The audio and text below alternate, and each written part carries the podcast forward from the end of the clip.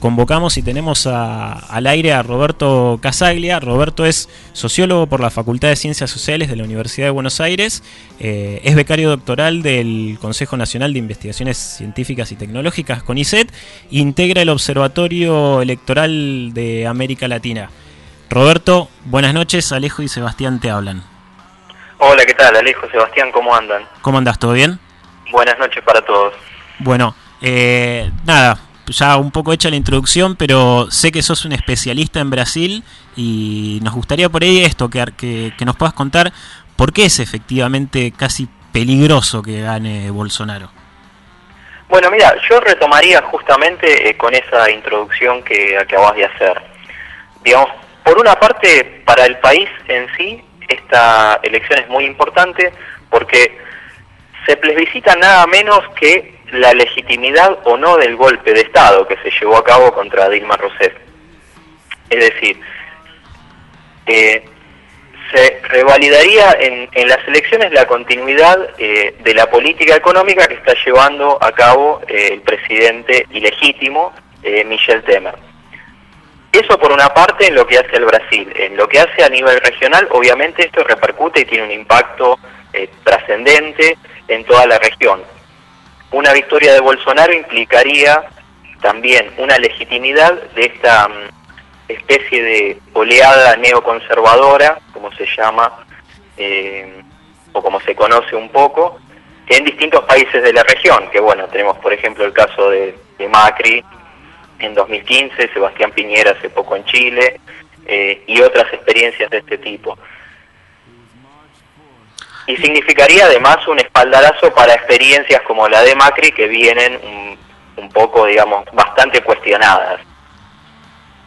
Y en ese contexto, Roberto, ¿te parece que mm, el carácter de explícito de esos caracteres que enumeraba Alejo sobre la misoginia, sobre la xenofobia, sobre la mm, ultraderechoso, que tanto en la experiencia Macri, que tanto en la experiencia Piñera, que en tanto en Colombia, digamos, eh, se les nota, se ve, es notorio, pero que sea tan explícito en una campaña, uno supone que, no sé en Chile, realmente no tengo idea, pero me animo a pensar que en Argentina, siendo tan explícita la misoginia, siendo tan explícita la xenofobia, alguien no podría llegar a la presidencia, que siempre se tiene que maquillar ese carácter eh, tan reaccionario. ¿Por qué en Brasil, con todo esto, con un carácter tan explícito de todo esto, es altamente probable que el tipo gane y que gane probablemente caminando?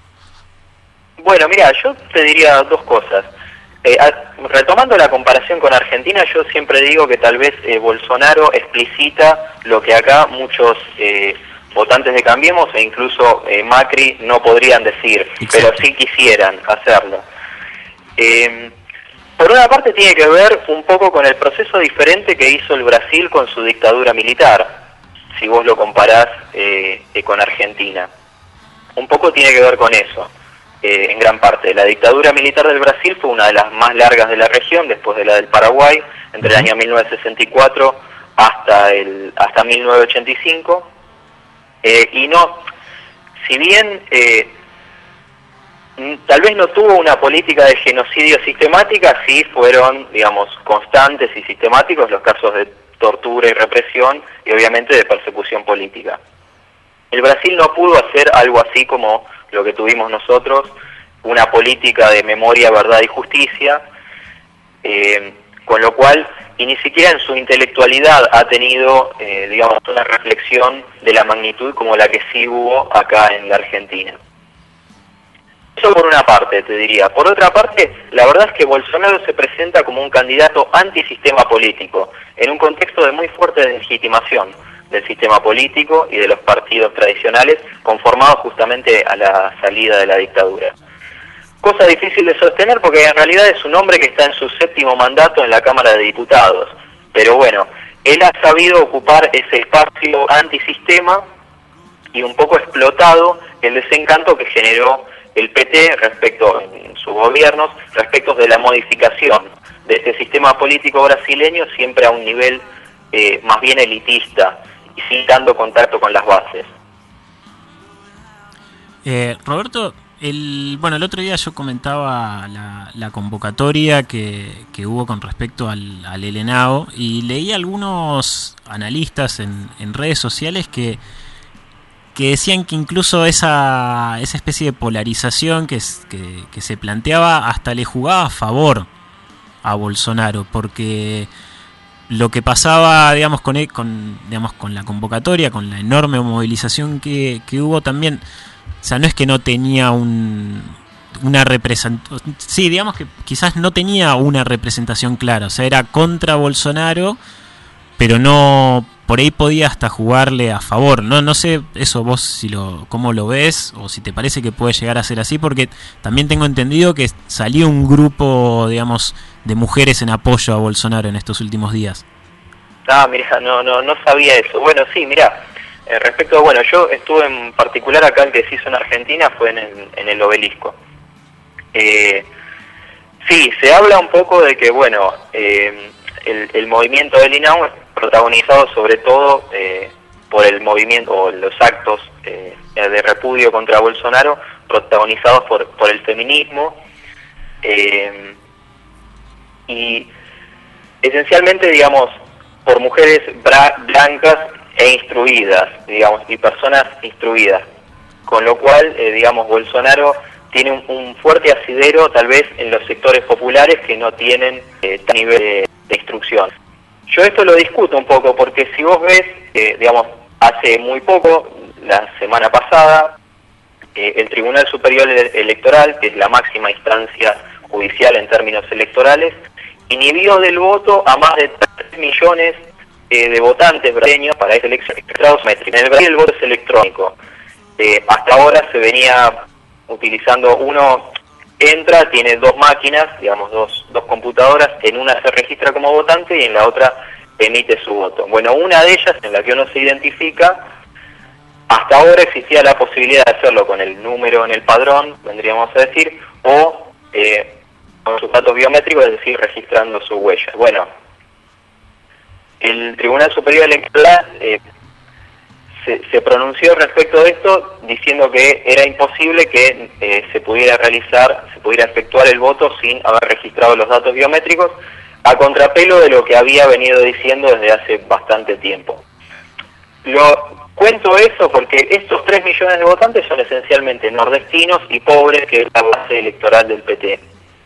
Eh, entonces, es cierto que tal vez eh, lo que expresa el movimiento del INAU es un fuerte repudio hacia Bolsonaro y no tal vez eh, una candidatura de pero por otro lado me parece que también las élites brasileñas, sobre todo condensadas en el Poder Judicial y mediático, eh, creo que tienen definido muy claramente eh, a dónde es que, que hay que atacar en caso de que Bolsonaro no llegara por sí mismo, digamos, por mérito propio, a ser elegido presidente. Y eh, respecto a la, mm, a la estrategia o a la actuación en estos meses, quizás estos meses previos a el anuncio de la candidatura de Fernando Haddad, meses de, especulación y de incertidumbre de qué pasaría con la, con la candidatura de Lula, la estrategia electoral o esta decisión del, del PT de eh, no ir mientras tanto fogueando, mostrando masivamente eh, una candidatura firme, eh, en este caso que, se terminó anunciando para Fernando Haddad, eh, ¿te parece que, puede caer en, un error que quizás fue como demasiado tarde que se, lo, que se lo largó o es la que les quedaba porque hasta último momento por supuesto que había que esperar a Lula? ¿Hay una estrategia? ¿Hay un error estratégico? ¿Cómo, qué, qué, qué reflexión te merece la actuación del PT? Bueno, sí, eso desde ya es discutible. Haddad no sería tal vez un referente inmediato, tal vez es una figura algo parecido a Dilma, como en su momento, un hombre que eh, viene de la política, es más bien reconocido como un intelectual, tuvo una gestión, eh, digamos, tanto como ministro de Educación eh, durante los gobiernos del PT, como luego como alcalde de San Pablo, que fue, digamos, está bien vista, pero tampoco fue fue, digamos, destacada.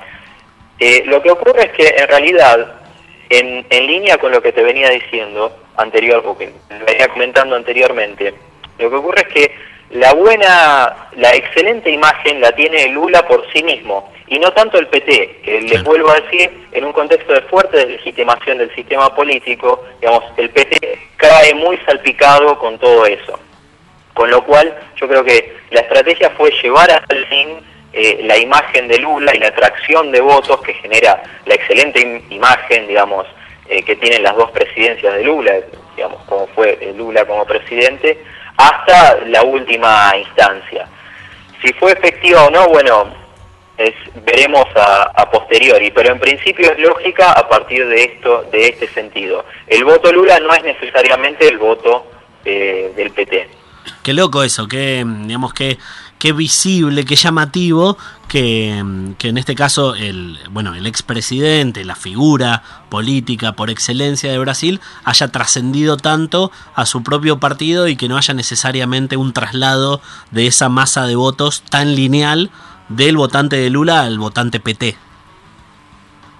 Sí, eso bueno, tiene que ver un poco con la gestión eh, misma de Lula. Lula apuntó desde el principio de su gobierno a recomponer el mercado interno a partir de jerarquizar el salario, el salario mínimo, eh, con las políticas sociales eh, que conocemos todos, la principal, la más reconocida es el Bolsa Familia, eso cambió la vida de muchísimas personas.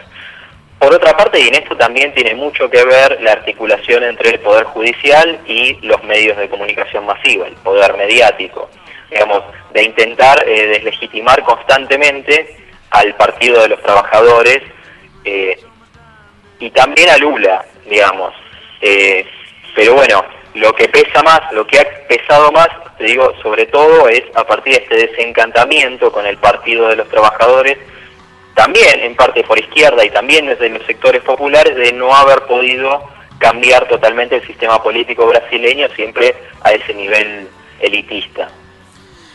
Roberto, como vos sabés muy bien, eh, digamos, eh, los evangélicos en Brasil es una digamos, es casi una élite, un poder que mueve muchísimo, ya sea por lo, digamos, sobre todo apoyado en, los medios de comunicación. Ahí estaba leyendo que el Frente Parlamentario Evangélico, que son 92 diputados, presentaron su apoyo a Bolsonaro. Yo en esto te saco eh, un toque de Brasil, lo uso como, como, como pido como ejemplo. No sé si ustedes eh, desde el observatorio o lo, lo, están viendo, si, si existe un crecimiento o puede haber un, una formación de distintos partidos evangélicos en el resto de, de América Latina. Bueno, mira, eso tendrá que ver un poco con la particularidad, te diría, de cada país. Es cierto que en Brasil es mayúsculo este fenómeno y despierta muchísimo interés y todavía y muchas incógnitas eh, también. Porque en realidad dentro de el, lo que es eh, la religión evangélica hay una miríada, eh, digamos, de perspectivas religiosas. y yo no sé si están en bloque el, el apoyo a, a, Bolsonaro. Estoy seguro que hay ciertas reservas aún al interior. Eh, de, ese movimiento. No sé si sea replicable, ya te digo, en la Argentina o en el Uruguay de, con una tradición liberal bastante de, bastante más larga data. Claro, bueno, acá me parece que se estaba, digamos, a partir de lo que fue el, debate por el aborto, me parece que se están empezando un poco a, nuclear porque fue quizás, eh, digamos, el, el movimiento que mayor oposición presentó.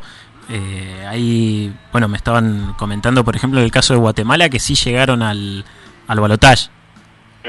Digo, puede ser también un efecto, lo, lo, veo quizás que se pueda dar de manera negativa, por lo menos en mi opinión, como un, un efecto rebote si, si en Brasil tuvo este crecimiento y, el contexto ayuda también, me parece.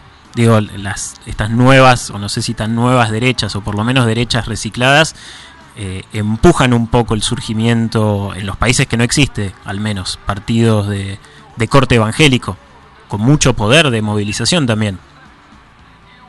Sí, sí, claro, la cuestión de estas nuevas derechas, digamos, la novedad no radica en su programa claramente liberal ni en sus posiciones ideológicas eh, no, claramente tradicionales.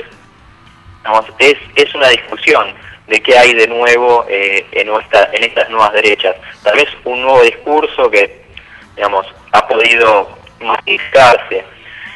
La particularidad de Bolsonaro, volviendo un poco al caso de Brasil, es que Bolsonaro tiene un discurso radicalmente fascista y xenófobo. No obstante, si uno lo compara con una figura como Trump, por ejemplo, que también se presenta en ese espacio antisistema, no tenía un solo guiño hacia los trabajadores, él no tiene un discurso de vamos a generar empleo. El nacionalismo de Bolsonaro es muchísimo más difuso y tiene se apoya mucho más en esos eh, en esos soportes ideológicos, digamos, la xenofobia, el tradicionalismo religioso, eh, que por otra parte apela tanto a el, movimiento evangélico, a la religión evangélica, como al tradicionalismo católico, también existente, digamos, no menor.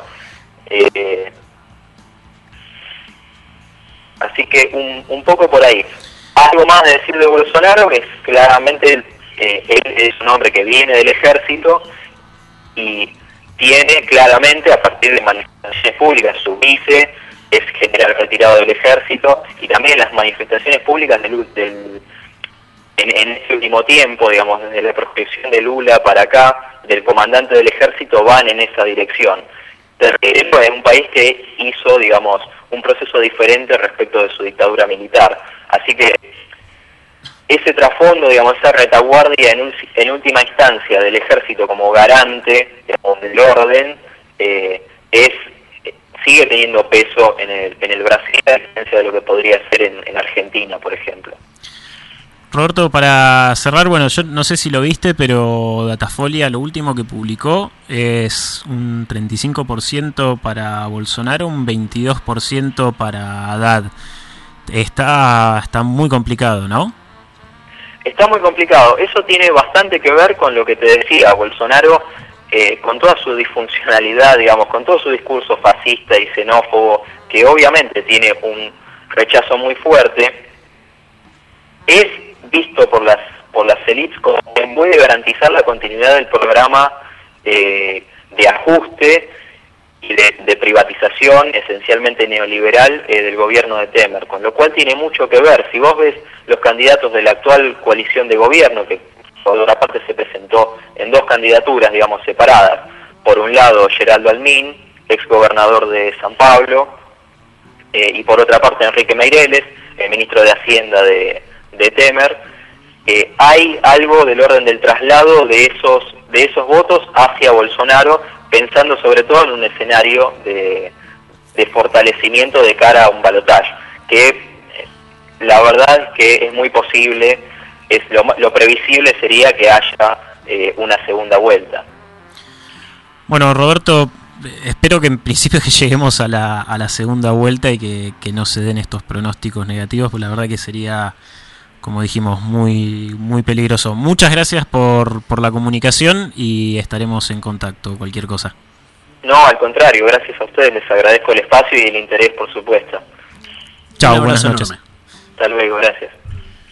Bueno, Roberto contándonos un poco más eh, los pormenores o del, contexto de lo que se viene este domingo en Brasil, que está, sí, la verdad está muy complicado, es peligroso y no es exageración de ninguno de nosotros. Exacto. Y es un poco ver las cosas que dice y que propone Bolsonaro. Y más allá de que el pronóstico es poco alentador, está bueno conocer más, digamos, de, por qué es poco alentador y eh, no solo la muy probable llegada de Bolsonaro a la presidencia, sino todos los factores que empujan esa situación y que la producen. No, además eh, es esto, imagínate que si la coyuntura en Brasil eh, a nivel político, social y económico no viene siendo la mejor, eh, con la asunción de un tipo como Bolsonaro no sabemos qué puede llegar a pasar, pero el panorama no es para nada bueno.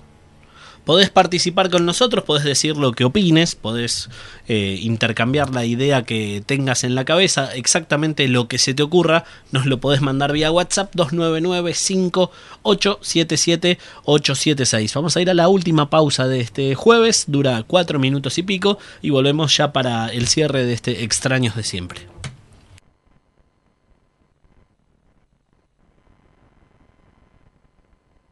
Thank.